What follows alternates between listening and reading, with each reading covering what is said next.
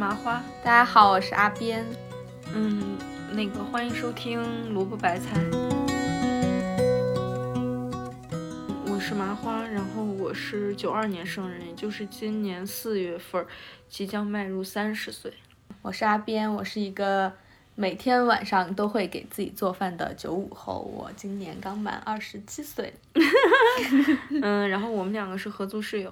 我们两个同时还是同一个公司工作的同事。对，嗯，我是北方人，河北人；我是南方人，四川人。对，我们经常吃不到一块儿，但是也能就是硬吃吧。天哪，你竟然觉得我们两个吃不到一块儿？我觉得我们俩可能吃到一块儿。完了完了，一切都是我在自嗨。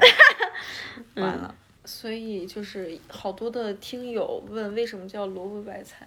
哪里有好多的听友？那我们为什么这个播客叫萝卜白菜呢？其实就是这跟我们的那个宗旨有关系，就是我们两个都是两个很有表达欲的人，也算是有一些故事的人，就很喜欢跟人分享。不知道是不是上岁数了还是怎么着，就是想跟人聊天，然后听一听别人的见解，嗯，而且很喜欢探索这个世界。虽然这这样突然这样一说，觉得还怪不好意思的。嗯，为什么叫萝卜白菜呢？因为我们就是主要，我们是想跟大家分享最平常、朴实的生活，然后想跟想跟大家探索一些非常有意思的人和事儿。萝卜白菜是生活中最常见的蔬菜，嗯，但是这两个蔬菜都是营养价值很高的。所以就是就像那个挺 高的，好的，我我不知道，我觉得高，我妈觉得高。好的。然后我就就是想到了那个，就是就是村上春树写过一篇散文集吧，叫《大萝卜和难挑的鳄梨》，鳄梨就是咱们说的牛油果。他这篇散文的名字就是《大萝卜和难挑的牛油果》。然后我就觉得，就是讲的那个生活中点滴的小事儿，我就觉得。最朴实的东西才是最打动人心的，就是最平实无华的东西，也是我们想跟大家分享的，所以叫了这个名字。嗯，大概我理解的话，我们叫萝卜白菜，就是想说，虽然它都是我们生活中最常见的两样蔬菜，但是，嗯，你要是仔细去发现的话，它们也有自己独特的一些美好吧。突然鸡汤了起来。嗯嗯，所以我们就是想做这个播客，陪伴我们自己，然后也陪伴一下大家吧。做这个节目的初衷的话，我会感觉到我自己，因为我今年二十七岁，我会觉得在之前可能二十岁出头或者是二十五岁左右的时候，我会感受到明显的感受到我自己的表达欲在逐渐的丧失，就是很多时候我，呃，有很多的观点和想法，但是我不知道应该上哪里去说。为什么呢？你觉得？因为在有播客这个出口之。呃，之前可能我们能我自己能够所能触及到的表达的通道，可能就是，嗯，文字上面，比如说微博、网络。但是这一些所有文字上面的东西，如果就是感觉它如果在网络世界里面 留下了一些痕迹之后，我最后再回过头来看的时候，有些时候会觉得。嗯，很傻，或者是不够成熟，或者是怎么怎么样，反正就是总觉得留下了一些痕迹，以后总有一天会后悔。那你播客就不后悔？嗯，播客我我就我我只要不回听他，我就我就说出来了，就说出来。嗯。对，然后因为第一个是因为表达欲渐渐的丧失，然后后来因为接触到了播客这个东西，我自己之前也做过很多的呃播客的制作人，然后因为我之前虽然我做播客，但是我却从来没有自己在播客上面讲过话，然后后来开始真的听播客，接触到了播客以后，觉得自己也许也可以试一试，然后把它当做一个自己表达欲的一个出口吧。然后另外一点的话，就是我觉得我。有很多很有意思的朋友，然后因为嗯，对我们两个都是那天也是因为聊起了这个，才想到说我们要不就真的做一档播客吧，因为我们有很多认识的很有意思的朋友，他们过着非常有意思、非常精彩、丰富的生活，有着我们两个很羡慕的那种，是我们很羡慕的生活。然后因为可能因为大家都。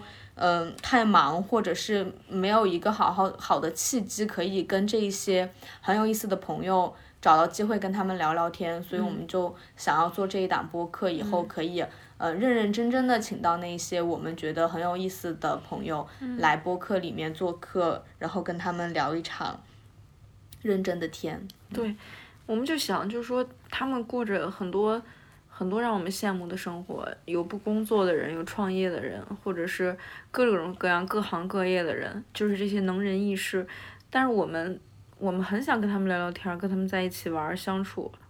我们知道他们是很有趣的人，但是你没有一个契机去跟他们建立一个沟通交流的这么一个机会。嗯然后你也不是那么熟，你平常总不会说周六周日出来玩儿吧，没有那么熟，很尴尬。我们就想做一些事情，搭建一个桥梁，嗯然后通过这些事情，然后，嗯嗯，来把来跟他们的关系加深一些，也让他们就是过来分享一下 对，他们更好的生活，更有意思的这个世界，就是世界啊，然后观点啊这些，嗯，就通过聊一场大天来拓宽一下我们自己触及不到的生命体验。对对对，就是如果同时呢，也能让听众觉得原来这个世界上还有人是这个样子生活的，嗯嗯，那就是我们小收获，。对。嗯对就是我们就是想给大家带来一点儿有意思的事情，有意思的人。如果我们带来不了，我们就请朋友过来分享，嗯，都是这些能人异士。对，我今天在吃饭的时候问了阿边一个事情，然后阿边一会儿会回答这个问题。至于我为什么问他这个问题呢？我问他的问题是：如果你某天下午就是去医院的时候，就可能你身上有点不舒服，去医院，然后医生告知你你得了一个特别严重的病，然后可能只有五到十年了，你得的是绝症。经过可能经过特别特别的，就是花特别多钱、特别复杂的治疗、特别痛苦的一个过程之后，你的生命也只能维持五到十年，当然不是特别精确，反正就是会死会死掉。嗯，那你会怎么安排你的余生？嗯我今天吃饭的时候问了他这么一个问题。嗯嗯，至于我为什么要问这个问题呢？因为这是我前两天刚经历的一件事儿。嗯，就是大概是那个年前吧，一月二十多号，嗯，大概是一月十九号的时候，因为二月一号是大年初一。那天是我生日，天呐，天呐，嗯，你继续说，我记得很清楚，一月十九号的时候我住院，啊，我不是住院，我是去医院。嗯，我先是这样，我是先跟同事们聚餐，去吃了火锅，就是那天。然后去吃火锅，吃火锅之后，然后晚上的时候就开始腹痛，因为我当时我就觉得我这个腹痛应该就是吃撑了，或是怎么样，肠胃炎怎么样？结果它疼了好几天，那天是周五，一直疼到周一，周二还在疼。然后我那天是有一个工作去外出采访，那个工作是在下午，然后我们采访完结束之后，附近有一个医院，我就打车去了医院挂了急诊，然后去急诊做了一系列的检查，急诊的检查大家都知道都是比较粗的，但是也能检查出东西来，然后检查出我的那个病是没有没有检查出是什么病，只检查出了我脾大，就是脾脏的那个脾，脾大，然后。还有一个就是贫血，中度贫血，贫血还挺严重的。我当时以为自己只是贫血，然后我还傻呵呵的发了一朋友圈儿，因为医生告诉我说，你贫血的话，你会就是嗯、呃食欲不振、掉头发，然后四肢无力，就是经常那个浑身没有什么劲儿，没有什么精神。就是别人邀约你运动的时候，你也不想动，然后不是因为你懒惰，当然也有这个因素，主要就是因为你贫血。嗯嗯然后我当时还调侃自己说，哦，原来我不爱运动不是因为我懒，是因为我贫血。我还发了一个这样的朋友圈，我当时就是特别傻。结果呢，没发多久，我一个同事他私信我跟我说，我现在还记得那条微信，他说，那个麻花，那个他就是很紧，我能感觉到他的措辞在非常的严谨。他说，麻花，你脾大加贫血的话，你一定要去医院查一查。然后他说，我有一个弟弟是脾大加贫血，然后被确诊为白血病，我当时听这个话之后就非常的害怕，非常害怕。但是我就想说，医生也没跟我说什么，我就先别害怕。那个结果呢？那个医生一会儿就跟我说，他说你这个好像问题不小，你再挂一个门诊吧，就别在急诊看了，急诊看不出来什么东西。然后我就挂了一个门诊，挂了一个门诊，当时没有上午没有专家号，我就挂了一个就是普通医师号，然后又做了一系列检查，检查没有出来，然后我就在那儿就是我就想说下午有一个专家号。我就说，我就再挂一个下午的专家，让专家给看一下，正好下午那些那一系列检查就可以出来了。然后我就挂了下午的专家号，正好那些检查单子全都出来了，就是在那个医生的电脑上，还有我的手机上，然后都可以看。医生看完之后就说大事不好，你 别就笑。他跟我说了，跟你说，医生就直接就跟我，就是他先是大略看了一下，然后就开始仔细看。仔细看了之后，就一直问我一些问题，说你工作的环境有没有处在什么放射性的环境？我说没有。他说你们家族有没有得血液病、血血癌、什么白血病、骨髓瘤这种那个遗传的这种，就是有没有得这种病的亲人？一级亲属、二级亲属。一级亲属是你的父母，二级亲属是姑姨、舅舅，嗯，这种。我说也没有。他说那个你有没有那个骨头疼？的症状，我说没有，他说，那个他就问了我这些，然后他就跟我说，可是你这些指标都非常的不正常，很可怕，然后跟我说，你马上来住院吧，嗯，然后我当时腿就有点软，然后他跑出去问了一下护士还是护士长啊，然后那个护士跟他说说没有床位，今天下午，那是一个周六，嗯，说是没有床，呃，那是一个周几啊？忘记忘记。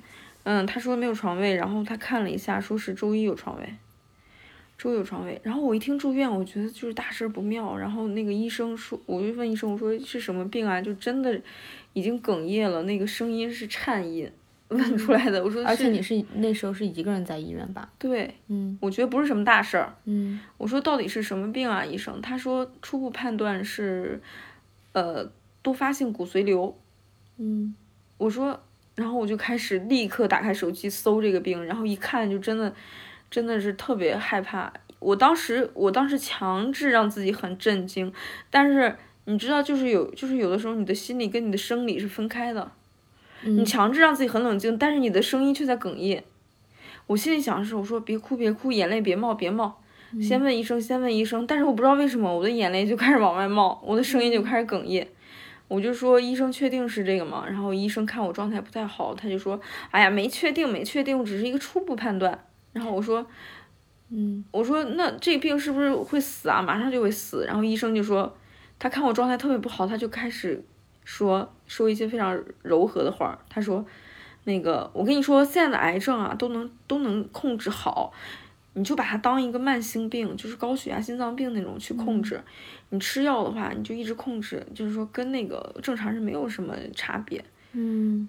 但是我自己了解到了，我自己查的资料还有就是，就是移植啊什么的，就，嗯，我插个问题，就是你当时立马去搜了这个病，所以我我们也我也不了解，可能听众也不了解，就是这个病你查出来，他当时是网上都是怎么说的呢？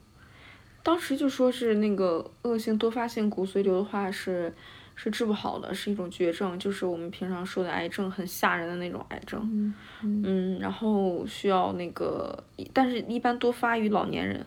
嗯，需要就是骨髓移植，骨髓移植之后它也不会痊愈，它是延长寿命。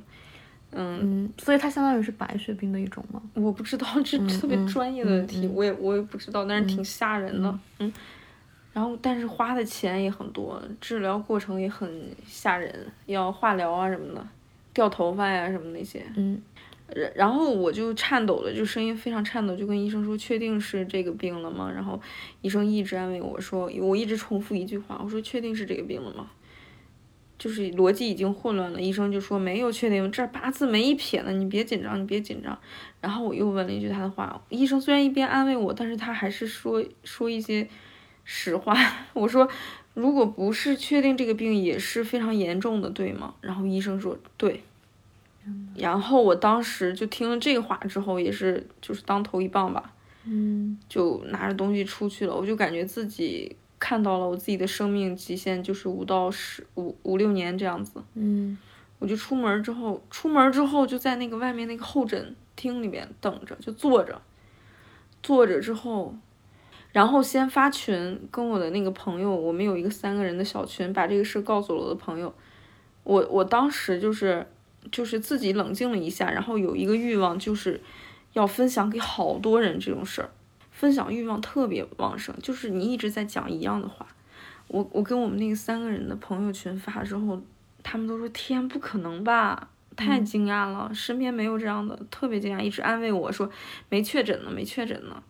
然后我又给杨那个我的同事就是杨姐打电话，我就是真的就哭出来了。我跟她说，因为为什么呢？他他给我发微信让我写剪辑脚本儿，他以为我没事儿，他以为是我我是很小的事儿。他说，呃，马姐麻花就是你有没有空写剪辑脚本儿？我就没有回他，我就给他回过去一个电话。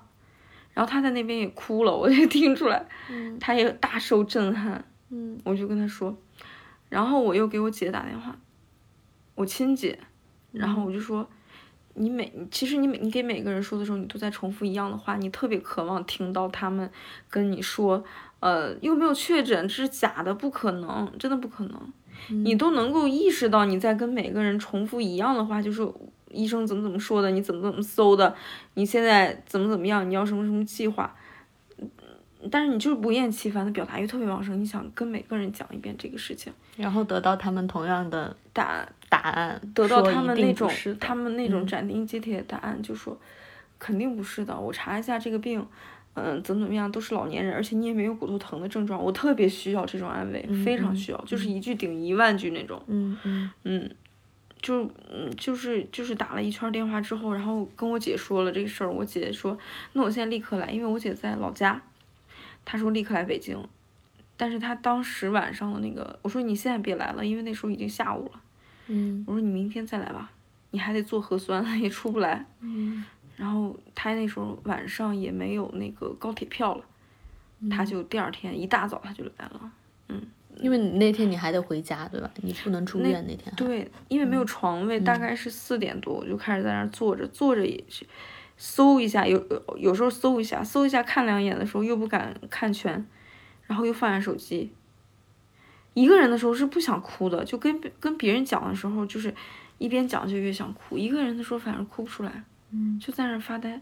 嗯然后那个当时想的就是，就是要，因为我爸妈岁数挺大了，我当时想的一个目标就是，我要努力的活，活的岁数，活的年限时长要超过我的父母，因为我觉得自己在他们前面走，这个事儿对他们来说太残忍了。嗯我是这么想的。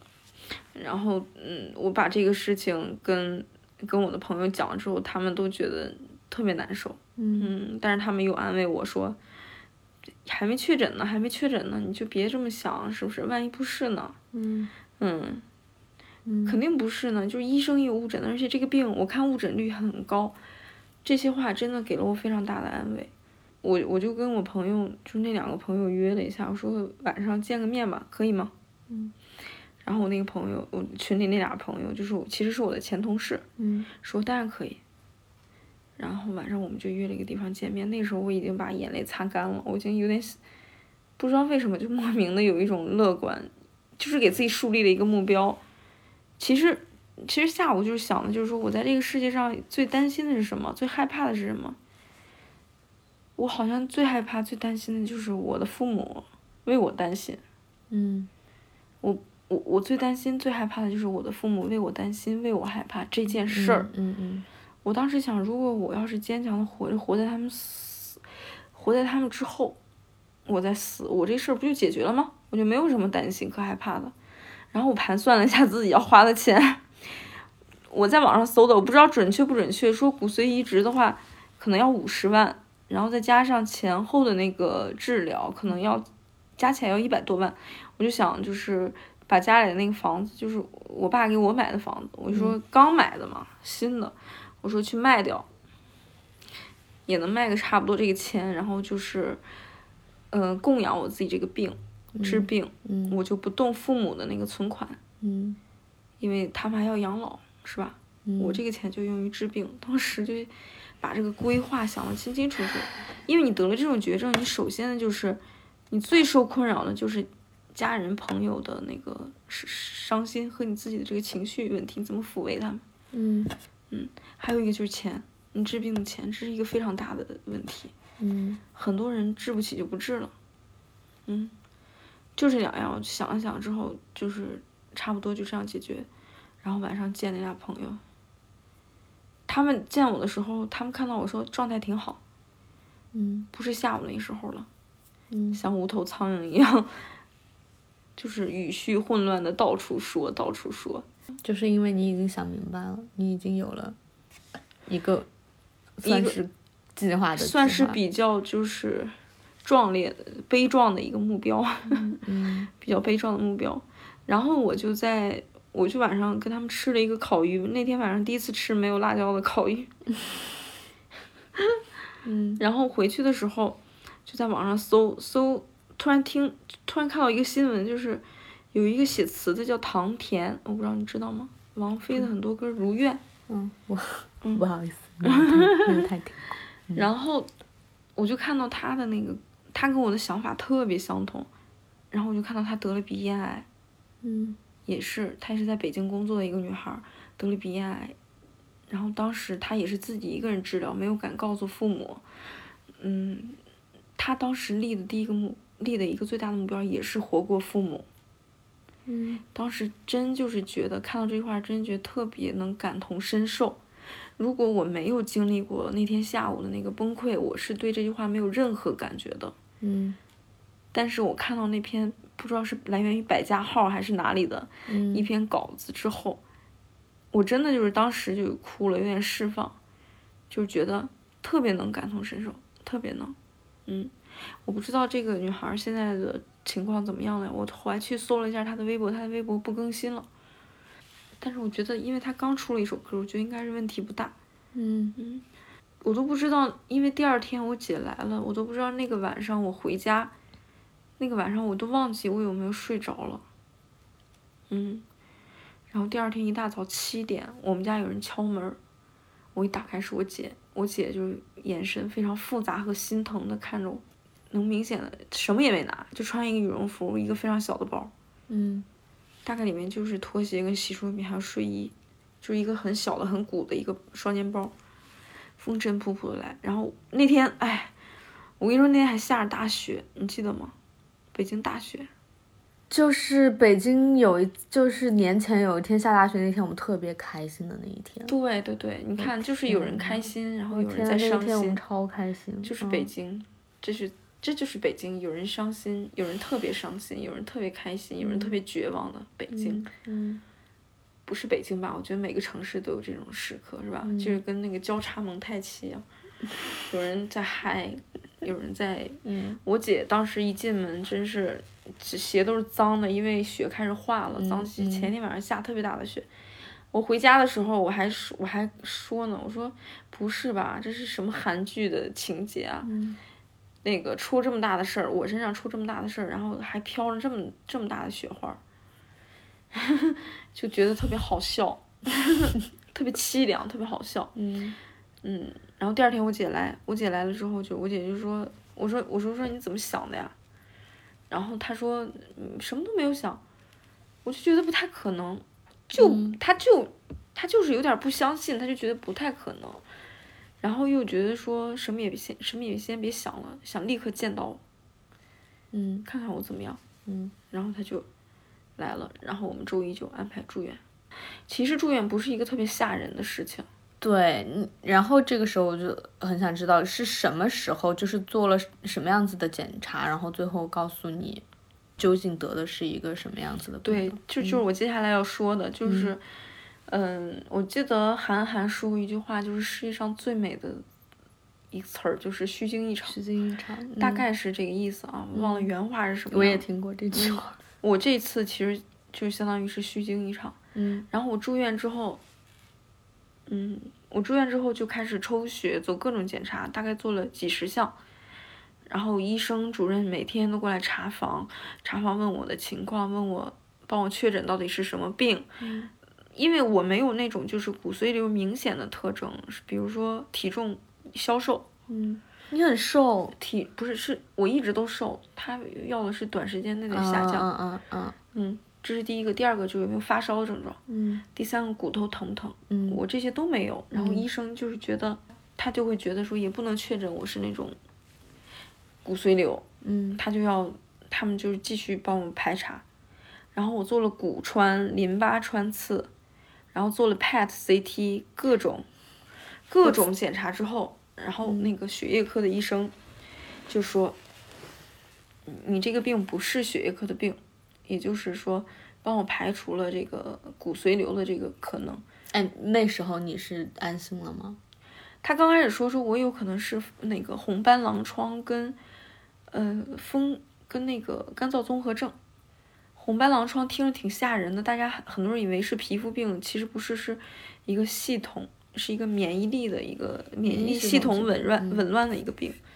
然后干燥综合症也是是风湿免疫科的疾病，不是血液科的病。嗯医生告诉我这个的时候，他们自己松了口气，他们特别不希望有年轻女孩儿，就是这么年轻却得这样的病。然后那个医生，那个居医生还跟我说，他说，哎，他说那个那个风湿免疫科的病可比这个骨髓瘤好处理多了。嗯他说，嗯，你要你要开开心一点儿。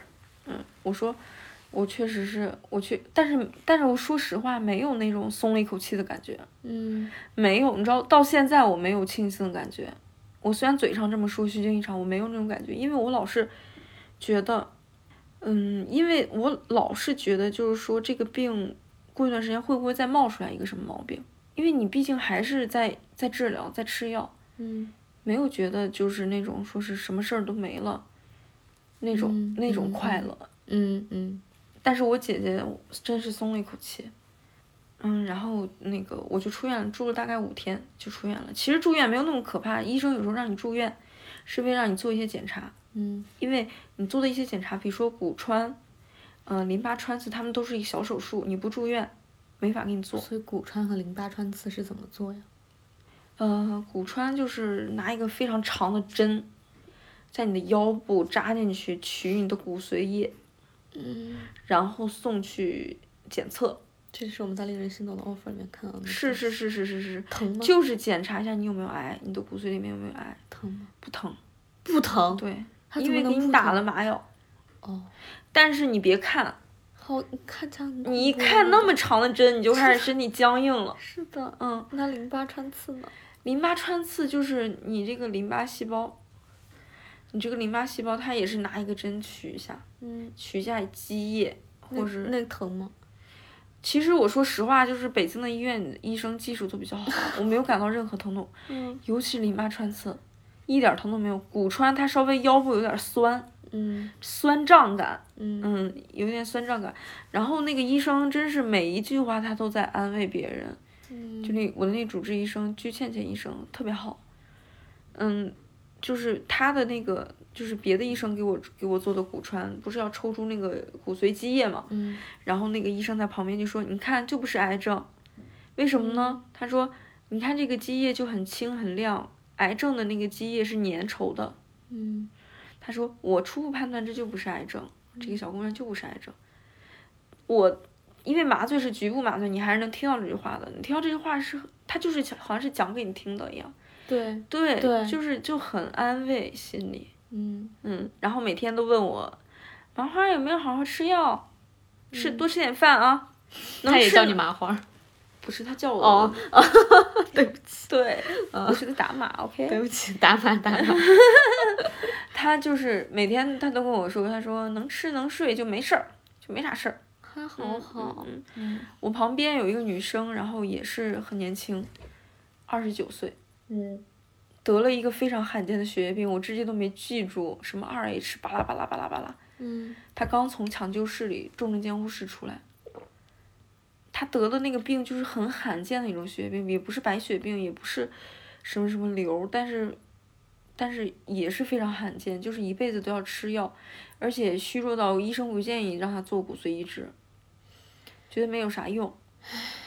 嗯，他是在家里便血，便血之后就是尿，就上厕所发现马桶里都是血，然后随后他就晕倒了。晕倒之后，她那个老公刚结婚一个月，嗯，新婚燕尔就把她送到了医院。天呐，然后那个医生这么鼓励他，医生说：“咱们说年轻人，咱们患上这种这种比较，咱们患上癌症都能治好。”嗯，就是就跟他说，让他有信心一点，而且跟他说，况且你这个不是癌症，你这个吧，就是咱们国家最好的医生一直都在突破这种病。嗯，你要坚持久一点，一定会给你突破的，真的一定会有好消息。对，一定会有好消息。我跟你说，他说这个血液疾病几年就有一个好消息，几年就有一个好消息。嗯，一定你也有好消息，你这个一时半会儿死不了。他们用词都比较。我听到这个话真的好难过。他们他们用词都比较生猛，因为他们看的这种，我那个病房里边，我那个病房里边就是左边那个阿姨上呼吸机，不用呼吸机就呼吸不了。我对面那个阿姨也是白血病，斜对面的也是白血病。我我感觉我的生命值住院之前可能有个七八，我住了这一次院，我的就是心理跟生理上真的有。下降，活力上有下降，就是给你的感觉就是，你就是一块肉。嗯。你去检查的时候也没有人把你当女性。你你有时候直接就去检查，然后那个对面就是一个男医生，他会说让你脱掉上衣，你自己还不好意思呢，但是人家医生后面有很多患者等着要检查。嗯。人家丝毫没有把你当女性。嗯。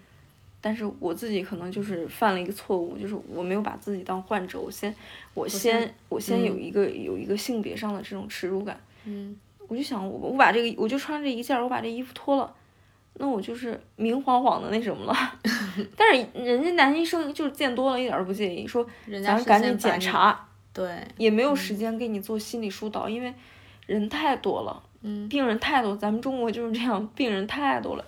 那个走廊都是人挤人，推着车，都是重重症的，你就赶紧脱了，像一块肉一样，鱼肉一样，躺在那个，躺在那种仪器上推你进去，嗯，CT 平扫各种检查做了几十项，然后，这就是我在医院的大概五六天，六天之后我出院了，医生给我确诊的是，呃，干燥综合症，暂时排除了血液性的。就是癌症，医生说的话算是比较委婉。其实我是没有那种，我确实是不是癌，不是骨髓瘤。嗯嗯，他们说的比较严谨，他们说是暂时，但是还是希望我定期去复查一下，保持观察一下。嗯，这个人家算是比较负责的一个，谁知道你这个病会不会发生一些病变，对吧？但是你说完以后，我就立马去查了干燥综合症这个，然后我就是。跟他们之前预测的一样，就是这个病好像有一个并发症，就是红斑狼疮，我都查到了。然后说这个病它不会，并不会危及生命，但是它好像也就是需要无法治愈，它无法治愈，但是它也没有一个就是说那个叫什么呃针对性的一个疗法，就是说会你就针对你有什么样的症状，你就呃指哪儿打哪儿。对对，你说的很对，就是如果你肝不好。那你就吃护肝片儿，对，就是你眼干眼症，你就治治干眼症，对，治眼睛，嗯，对，就是不要让这个病去危及到你的五脏六腑就行，嗯，一有征兆就赶紧治，嗯，它是这样的一个打法，嗯，倒是跟正常人无异，唉，这只能说是确实是让人松了一口气吧，所以这就这就是一个虚惊一场的故事，对，但其实我跟你说，就是我说一下我的生活状态。对，这个时候，这个这这个时候，朋友们，大家一定要仔细听了啊，划重点啊！我那个悠长的下午，我可以称之为反思了一下自己的生活。我称我可以称之它为悠长的下午。嗯，悠长听起来好轻松的，非常重要、非常壮烈的那个下午，一个壮烈的下午。嗯，之前我的生活就是经常熬夜，就跟很多年轻人一样，嗯，经常熬夜，熬到两点，就是平均是。我上班日，我工作日平均睡眠就是四到五个小时。你这样真的太可怕了。因为我住的远，你也知道，我通勤时间久。对，因为麻花住的离我们公司特别就是我搬家跟阿边合租之后之前，我住的非常非常远，就通嗯勤时间上午是两、呃上班是两个小时，但是我坐班车，我在班车上我会睡一觉，就是每天早上大我是我的行程是这样的，我七点闹钟响我嗯起床，我大概一点多两点睡，然后我七点起，你想想我只有五个小时睡眠时间，起来之后我特别晕，哪儿都晕，然后眼睛也很干。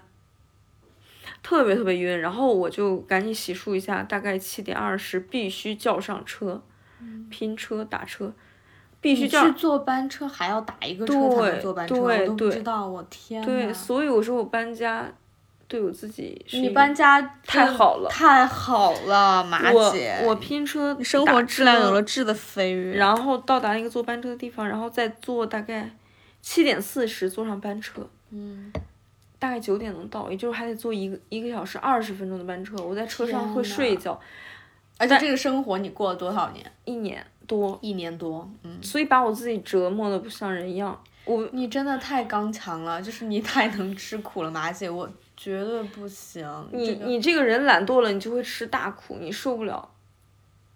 不是不是不是什么意思？你懒惰了就会吃吃这小苦。我当时为什么不搬家呢？我就会觉得搬家很累，哎，我天呐，就是惰性气死我了。就是惰性。哎那可能是我们两个，就是我我是这个样子的，嗯因为我是一个极其讨厌早起的人，然后。呃，我的上一份工作是 中午十二点上班，然后我这一份下班？嗯，晚上八点。然后我这一份工作，因为我们是九点半上班，所以我知道我今后要九点半到公司以后，我立马开始找房，就 是我一定要住一个在半个小时之内就可以到公司的地方。就这样子的话，你至少在你工作日的那五天，你不用受通勤的折磨，你整个人的状态都会好很多。所以我这个人就是，嗯，就是惰性强。惰性强并不一定意味着你不能吃苦，就是你惧怕 改变。我是觉得你太能吃苦了，因为我就吃不了早起的苦。你分析一下，我是不是就是很懒得改变吗？我不知道，因为因为这就是你的这个状态已经超出了我的想象能力和承受能力。就是首先你住在一个上班通勤要一个半小时以上的地方，而且你这这这个苦你能吃一年多，我是绝对不可能的，就我想都不敢想。我绝对不敢想，而且如果第二天我要早起，我在睡觉的时候，我就会在心里面默默的算我还能睡几个小时。所以如果我每一天，我第二天要早起，七点钟要起床，然后进行一整天的工作的话，我绝对从晚上十一点就会开始紧张。就是如果我一点钟才睡下去，我第二天七点要起床，我可能我可能会崩溃。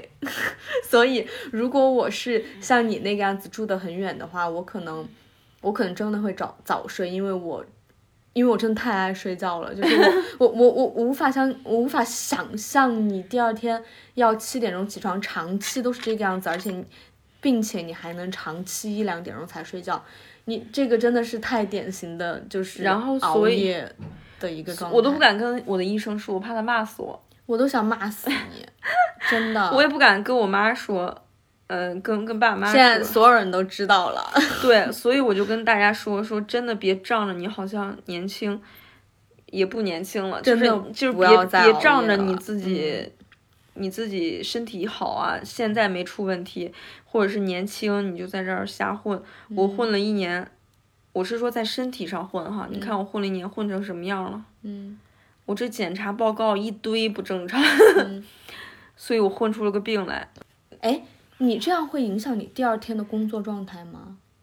我我们的工作是这样子的，就是忙的时候会忙密集的嗯忙那一阵儿，然后不忙的时候，平常就没有那么忙。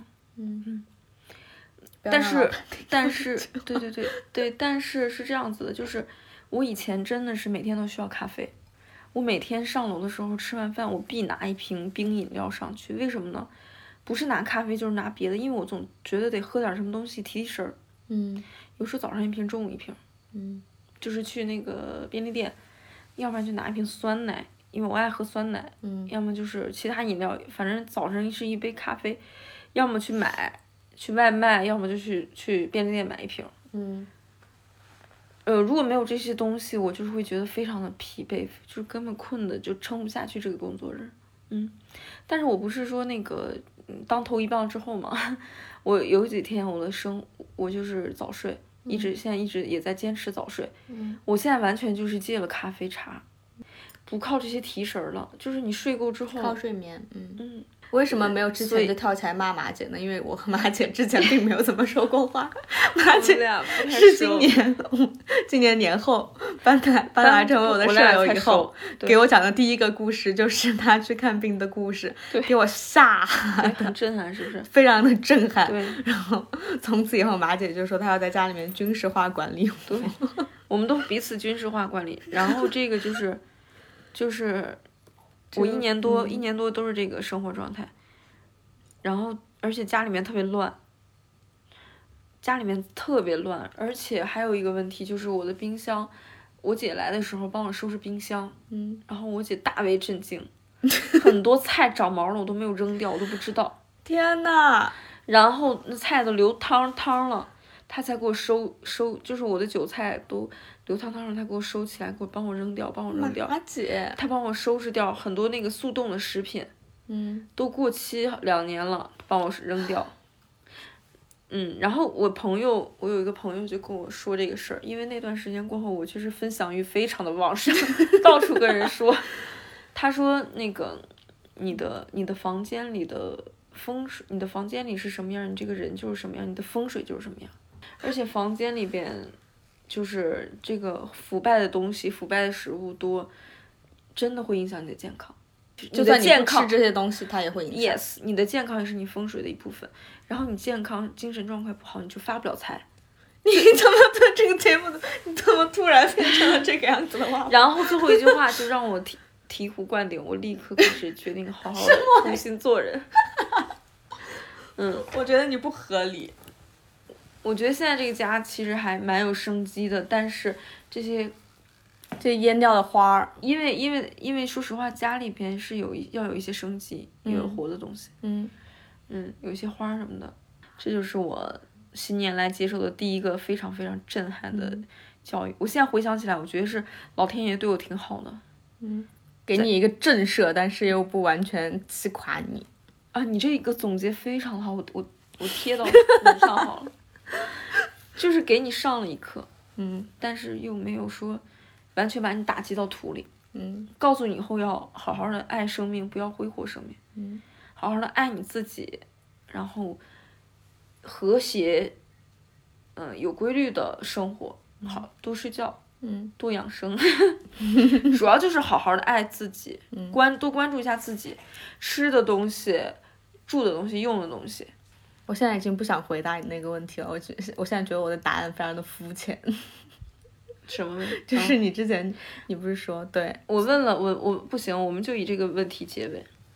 就是如果你的医生就像我那个被暴击的下午一样，嗯如果你的医生告诉你你得了绝症、癌症，然后你的生命只剩下五到十年，你怎么安排你的余生？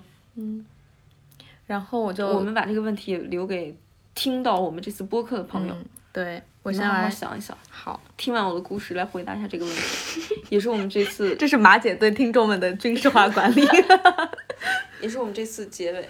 的家庭作业。嗯，啊，我答案，我我觉得我非常的肤浅，我肯定是也是先受到了深深的震慑，然后和一些哭泣，就是我们就是哭泣，这些哭泣的部分我们都先不说了嘛，因为就是这说这个没有意义。但是，但是我会承认，我完全无法想到你所说的，我一定要呃立誓要无论如何活得比我爸妈久这件事情，就是我我想不到这件事情。为什么？因为就不就这件事情，它没有真实的发生在我身上的话，嗯我确实无法是想到那一层是去。是是然后我会想这种事儿其实嗯很难想象，对，只能说是无法尽量想象尽量想象。对、我嗯只有在听你说了以后，我才会想到，哦，还有这一层呢。对，因为只能尽量想象。对，然后我我觉得我可能就是 会，我觉得我妈我爸妈听了可能会打我，我可能就会先呃把工作辞了，嗯然后飞到英国去密集的谈谈个年把年的恋爱，年把年。年就是一年左右吧。对，这是规划好了。先插一句，阿边的男友是英国人，他在英国，是个老外，不是居住在英国的华人，是个外国人。对，然后因为疫情，所以他无法来到中国，所以我可能就先过去谈一年的恋爱。这一年的恋爱谈完了以后，不知道会怎么样，不知道疫情结束了没有，不知道我到时候是一个人回来，还是我们两个人可以一起回到中国，这些都不重要。呃，到反正一年以后我可能就回来了，回来了以后呢，我就可以开始治病。然后，首先我们先把就是在我的想象中，就是关于医药费这件事情，在我的想象中，是我妈妈给我买的商业保险都可以 把这部分钱给报了。嗯，所以在我的想象中，我暂时还不需要去，嗯，考虑钱，考虑钱治病的钱这这个问题。虽然我们家也没有房子可以卖了。然后可能在我弥留的这几年里面，因为因为我肯定首先我说了我把工作辞了。那我就没有收入，我没有收入的话，我可能，我就我就不做，我就不作了，我也不说我要出去什么环球旅行什么玩意儿的，我就不说了，我可能就好好的，嗯，待在屋里养病，待在屋里，待在待在医院里，所以 anyway 就是养病，然后可能会通过，嗯，画画或者阅读或者看电影，就是这一切。的东西来舒缓自己的，舒缓自己，然后就这么度过吧。然后其他的其实感情层面的东西，我我想不到，我也不敢想。就是我对我的父母或者是我爱的人，我我要怎么样去，就舒缓他们的情绪，舒缓他们的情绪，我不敢想。天，你这个一点都不肤浅，你刚打动我了啊。嗯，你讲的很真实。嗯，我根本就不敢想，我要就是在感情层面上，我要如何让他们接受这件事情。嗯，因为我觉得，嗯，我自己自己接受这件事情是，不能说简单，是你必须要做的一件事情。是是是，因为他不得不接受。你不得不接受的时候，但是你说的那句话，我能 get 到，就是。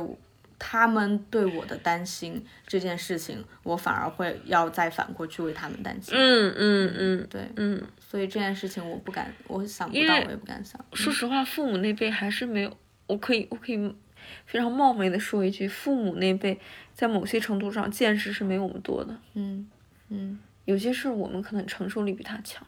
是的。嗯，只是我想象中的啊，因为我也没想好怎么。如果是我真的得了那个病，很严重的病，我也不知道怎么安抚他们。对，嗯。不过好的事情就是我们现在都是虚惊一场，就是我只是想象中的马姐是虚惊一场。然后听了马姐的故事以后，我就立马。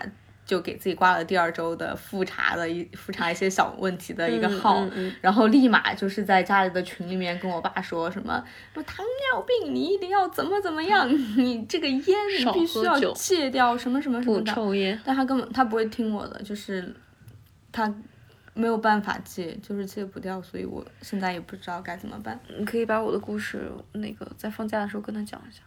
我一定要声情并茂的跟他讲，我直接把这 我直接把这一期节目发给他，我说你听一下好吗？嗯，唉，对，对。但是我觉得真的是，我不是诅咒大家啊，我也不是诅咒任何人，我就说你，你你那个下午的那个暴击，真的有人告诉你得你得那个病的暴击，然后以及你在医院上人为刀俎我为鱼肉，嗯，那个你你住院一次，然后你的病房里全是。光头的，对我刚才其实想说一点，就是就那种暴击是没有办法感同身受跟想象的。对，因为像我们平时没有得过大病的年轻人，嗯，然后我们每一天在公司里面看到的都是一群健康、开心、活泼的同龄人，嗯，我无完全无法想象，就是其实就是在你生活的城市里面有这么多的医院。的这么多危重的病房里面，就躺着的是和你一样大的年轻人，就像你刚刚说的那个新新婚一个月的那个女生。对，而且我我不是刚来的时候我要做尿检，嗯嗯，我我再给大家分享一个让我印象很深的事儿，我要做尿检，然后我就因为医院的那个厕所，病房里的那个厕所它是马桶，我就不知道怎么尿尿尿检那个瓶瓶是一个很细的瓶，我觉得不知道怎么接，怎么取尿。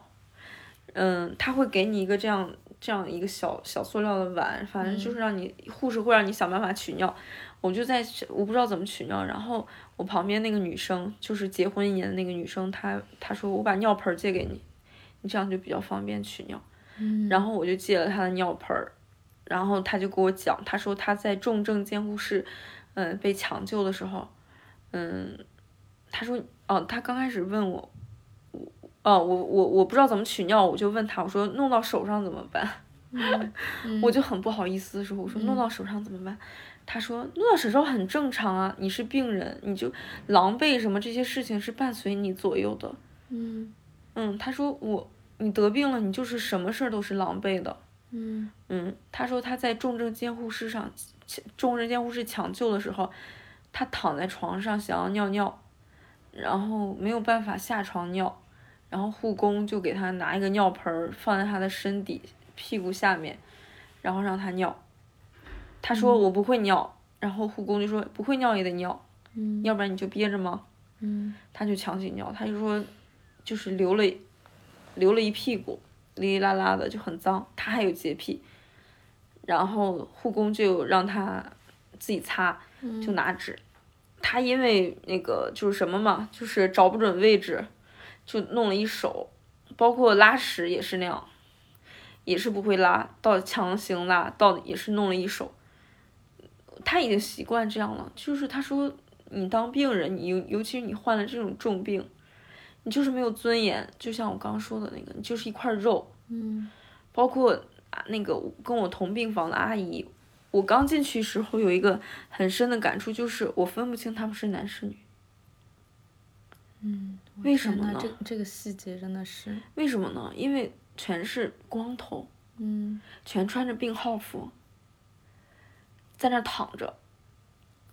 每天吃饭的时候颤颤巍巍的坐起来，嗯然后护士叫名字、输液、打针，有会儿听见他们说话，其他时候我分不清他们是男是女，然后被被护工搀扶着去做各种检查，是真的没有男女在病房里，嗯可以说就是几块肉走来走，几块生病的肉走来走去，大家取尿、取粪便、去化验，大家不在乎这些东西会不会弄到手上，嗯弄到手上又是什么大不了的事儿吗？嗯你你得你得的可是百可是这种病啊，对啊，那又算什么大不了的事儿？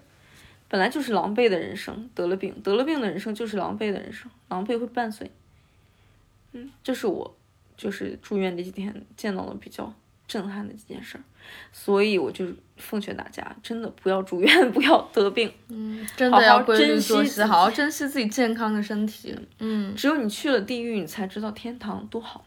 嗯，天堂才叫天堂，都不用天堂，去了地狱你就知道人间其实还可以，还不是很可以，很幸福，非常幸福。很幸福。嗯嗯在自己的床上睡着，可以自由的洗澡，嗯，可以自己坐起来吃饭，可以吃自己想吃的，不用吃医院给你提供的那种水煮菜，嗯。因为医院做的菜就是没有少油少盐，然后没有辣椒，没有味道。嗯，嗯，好，好。那我们好，我们 我们第一期就先到这里。在萝卜，我们是叫萝卜白菜吧？是 萝卜青菜、萝卜白菜，我的萝卜白萝卜白菜 各有所爱，在我们萝卜白菜这个节目里面呢，因为我们说我们还会邀请到很多有趣嗯、有趣的人来分享他们有趣的故事，所以我们以后你有可能还会在这个播客里面听到一个做 HIV 筛查的志愿者朋友的故事。